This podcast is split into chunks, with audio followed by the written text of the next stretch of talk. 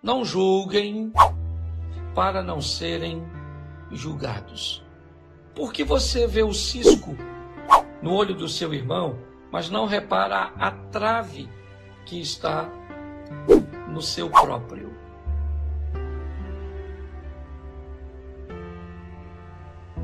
Se tornar um juiz é muito perigoso, pois um juiz é capaz de fazer justiça ou injustiça.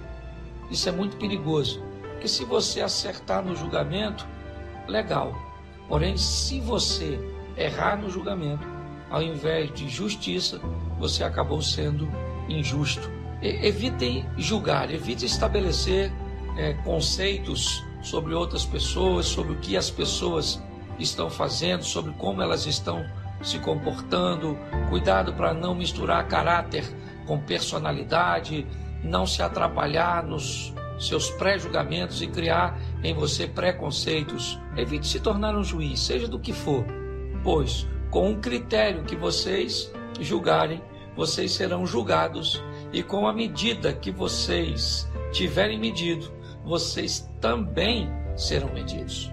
Cuidado para a medida que você usa para medir a bagunça da casa quando você chegou, aquilo que você esperava que tivesse acontecido, mas não aconteceu. Cuidado com a medida que você vai usar, porque para você ser um bom juiz, você precisa ser justo, ok? E para ser justo, você não pode ser parcial. Você tem que colher todas as informações. Essa é a função do juiz, ok? Se você quer tornar-se o juiz, descubra o que aconteceu, por que, que aquela pessoa te falou aquilo, que ela estava vivendo no momento, o que ela estava sentindo no momento, por que, que o teu filho se comportou daquele jeito, por que, que houve uma agressividade né, naquilo que se disse. É, é, por quê?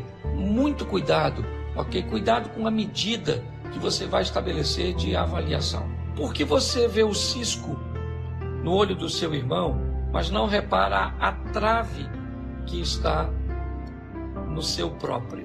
Como você dirá ao seu irmão: Deixe que eu tire o cisco do seu olho, quando você tem uma trave no seu próprio. Hipócrita, Tire primeiro a trave do seu olho, então você verá para tirar claramente o cisco do olho do seu irmão. Uma das coisas mais chatas nessa vida é receber uma lição de moral de quem não tem moral para te dar lição. Eu aprendi que defeito é igual caroço de feijão no dente. Fica muito fácil de ver, desde que não esteja no nosso.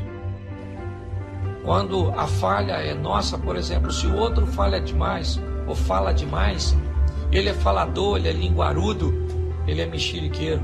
Mas se somos nós que falamos demais, nós somos positivos, gostamos de tudo certinho. Quando o assunto é o nosso julgamento, a Bíblia diz: se o homem julgasse a si mesmo, ele jamais seria condenado. É assim que as coisas funcionam.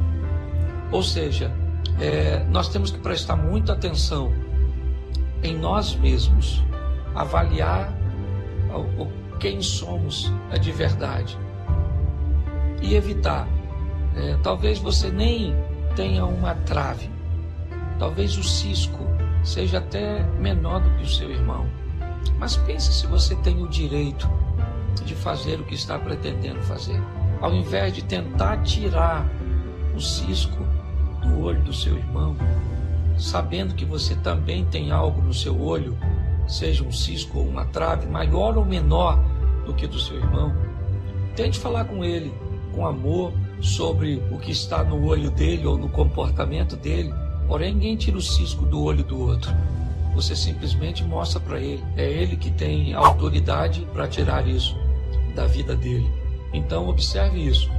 Evite, evite, por mais é, insignificante que o seu erro seja em relação àquele que você está querendo repreender. Evite se tornar um juiz. Evite julgar, pois, ao invés de justiça, você acabou sendo injusto.